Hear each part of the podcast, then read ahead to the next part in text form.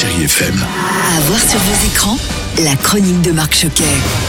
Bonjour à tous et j'espère que cette rentrée se passe bien. Et du côté des salles en ce mois de septembre, ça se passe bien aussi avec un coup de cœur que j'avais envie de partager avec vous. Un excellent thriller, Boîte Noire de Yann Gozlan avec Pierre Ninet, Lou Delage et André Dussolier. J'ai des doutes sur le crash.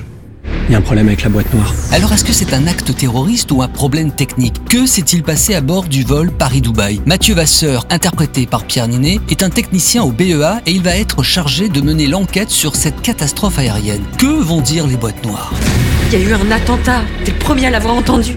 Que j'ai entendu, c'est une putain de suite d'incohérences. Yann Gozlan, bonjour, vous êtes le réalisateur, bravo pour ce film hein, où on est vraiment pris du début jusqu'à la fin. Qu'est-ce qui vous a fasciné, vous, dans ce milieu aérien? Ce qui m'a aussi fasciné, c'était cette fameuse boîte noire, ces enregistreurs de vol, ces boîtes noires dont les journalistes nous parlent quand il y a un crash sans qu'on sache réellement à quelle réalité elles correspondent. Et moi, en tant que spectateur, j'adore les films qui vous prennent par la main et vous plongent dans les coulisses d'un monde méconnu. Je trouve que c'est un cadre assez mystérieux qu'on ne connaît pas très très bien. C'est un univers où se côtoient euh, des acteurs aux intérêts divergents entre le constructeur, les compagnies aériennes, les pilotes. Tout ça, ce microcosme-là, me passionnait. Lou Delage, bonjour, vous êtes l'une des rares femmes de cette enquête. Parlez-nous de ce personnage. Elle ne ressent même pas le fait que c'est un monde masculin. C'est une femme qui est quelqu'un de très ambitieux, qui est très moderne, même dans le couple qu'elle forme avec euh, Mathieu, avec le personnage de Pierre Ninet. Et donc c'est une femme qui a aucun problème de légitimité, qui assume son ambition et qui va avancer comme ça, euh, sans se poser de mauvaises questions.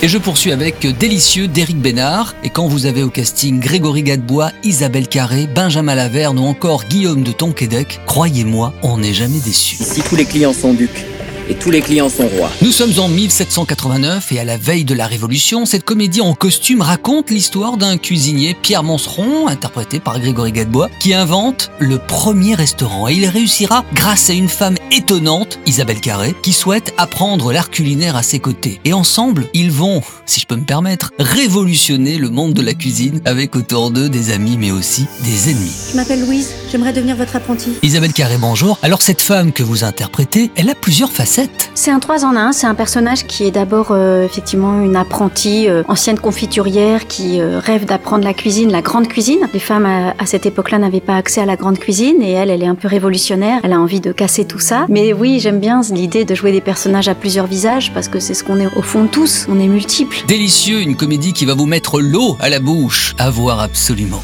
Et puis je vous rappelle que depuis vendredi 3 septembre et jusqu'à dimanche prochain, n'oubliez pas, hein, surtout si vous êtes dans le secteur, de faire un tour à la 47e édition du Festival du film américain de Deauville avec cette année la présidente Charlotte Gainsbourg.